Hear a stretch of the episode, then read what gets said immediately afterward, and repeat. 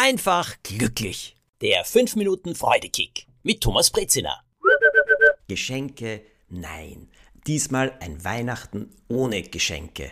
Was haltet ihr davon? Ich persönlich halte davon gar nichts. Es kommt wirklich nicht auf den Wert, auf die Größe des Geschenks an. Ein Geschenk hat aber etwas anderes, etwas, das ich unglaublich zu schätzen gelernt habe. Und etwas, hm, das ich nicht für selbstverständlich halte, das aber Geschenke völlig verändern kann.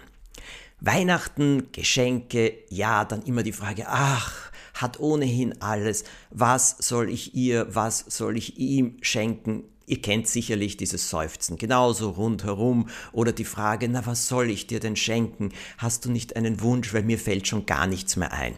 Auch das ist nichts Schlechtes, das ist nichts Böses. Als Ivo und ich zusammengekommen sind, das war im Jahre 2014, also neun Jahre ist es her. Wir haben einander ja gekannt, wir waren Freunde und dann sehr plötzlich im Dezember haben wir beschlossen, gemeinsam durchs Leben zu gehen, als wir beide erkannt haben, dass wir es eigentlich wollen, aber keiner sich getraut hat, es dem anderen zu sagen. Und dann kam Weihnachten und Ivo ist zum ersten Mal auch nach Wien gekommen. Meine Mutter, meine liebe Mutter hat damals noch gelebt und äh, sie wollte den Ivo natürlich kennenlernen und er wollte sie kennenlernen. Und Weihnachten war auch ein Fest, das ich immer mit ihr gefeiert habe. Ich war immer dafür in Wien. Naja gut, was soll ich Ivo schenken? habe ich hin und her überlegt. Es sollte etwas Besonderes sein. Ivo mag Bilder. In seiner früheren Wohnung gab es Bilder vom Boden bis zur Decke. So waren die Wände zum Teil voll gehangen mit Bildern. Und er mag gerne alte Rahmen oder besser gesagt so schöne Bilderrahmen, also so dicke oder so vergoldete, solche Dinge. Ich wusste das. Und in dieser Zeit habe ich am iPad sehr gerne gezeichnet und gemalt. Da gibt es ein eigenes Programm und das hat mir viel Spaß gemacht. Und ich habe da so eine eigene Technik entwickelt, sehr klare Figuren mit einer Outline und verschiedenen Mustern. Und da ist mir etwas eingefallen. Ein Bild und ein Gedicht. Denn wir zwei sind da beide gegangen und plötzlich an eine Kreuzung gekommen, wo jeder bei uns im Leben gesagt hat, so, jetzt mache ich was anderes. Ivo wollte nach Yorkshire ziehen von Brighton nach Yorkshire und dort ein Bed and Breakfast, eine Frühstückspension aufmachen. Und ich habe mir gedacht, so, und ich mache mir das Leben jetzt nur mehr alleine schön. Ich suche keinen Partner, ich will nicht einmal mehr einen Partner, ich mache jetzt etwas völlig anderes. Und in diesem Moment hat es ja bei uns geklickt. Und dann sind wir miteinander weiter durchs Leben gegangen. Und genau das habe ich gemalt. Eine Straße, eine Kreuzung und einen Weg, der dann weiterführt. Und ich habe uns als zwei kleine Prinzen gezeichnet, die dann auf dieser Straße Hand in Hand weitergehen. Und dazu habe ich ihm ein Gedicht gemacht.